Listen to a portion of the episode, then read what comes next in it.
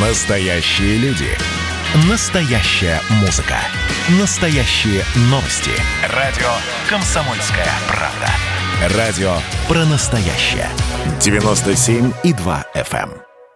Россия и Беларусь. Время и лица. Здрасте, здесь Бунин, и сегодня я снова возвращаюсь на белорусскую кухню. Ну, в смысле не к полочкам-шкафчикам, а к блюдам. И, пожалуй, поговорим о супах. Белорусская кухня формировалась под влиянием соседних государств – Польши, Литвы, России и Украины. Разумеется, были отличия между кулинарными вкусами простых людей и господствующей шляхты. И если последним подавай было в основном, как принято нынче говорить, горячие блюда, преимущественно из мяса, то у простого люда в ходу были супы.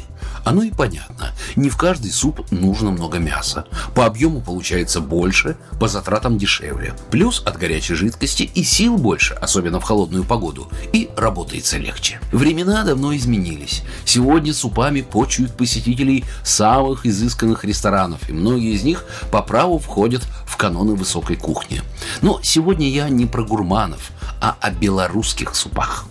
Их много – Многие прекрасно известны за пределами Беларуси. Суп картофельный с клетками, холодник с щавелем, свекольник, белорусский борщ, перловый суп с грибами. А что скажете про крупник?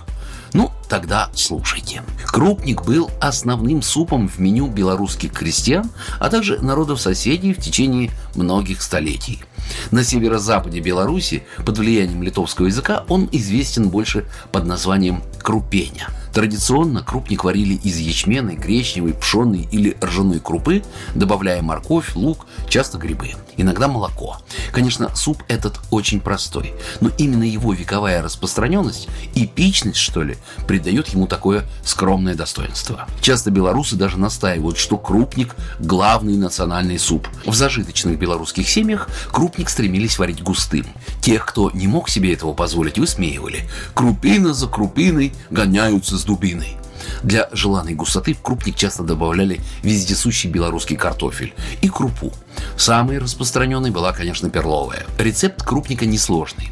Сушеные белые грибы отварить в воде, вынуть и нарезать соломкой. В грибной отвар положить картофель, крупу, овощи, нарезанные соломкой и слегка обжаренные с луком и грибами на сале, и варить на слабом огне до полуготовности. Затем посолить и поставить в духовку на 10-15 минут. Эту крупеню традиционно еще делают забеленной, то есть добавляют к ней стакан топленого молока или полстакана сметаны после полной готовности или перед тем, как поставить в духовку. Ну а уж из печи милости к столу на тарелку крупника. Премнага аппетиту. Программа произведена по заказу телерадиовещательной организации Союзного государства.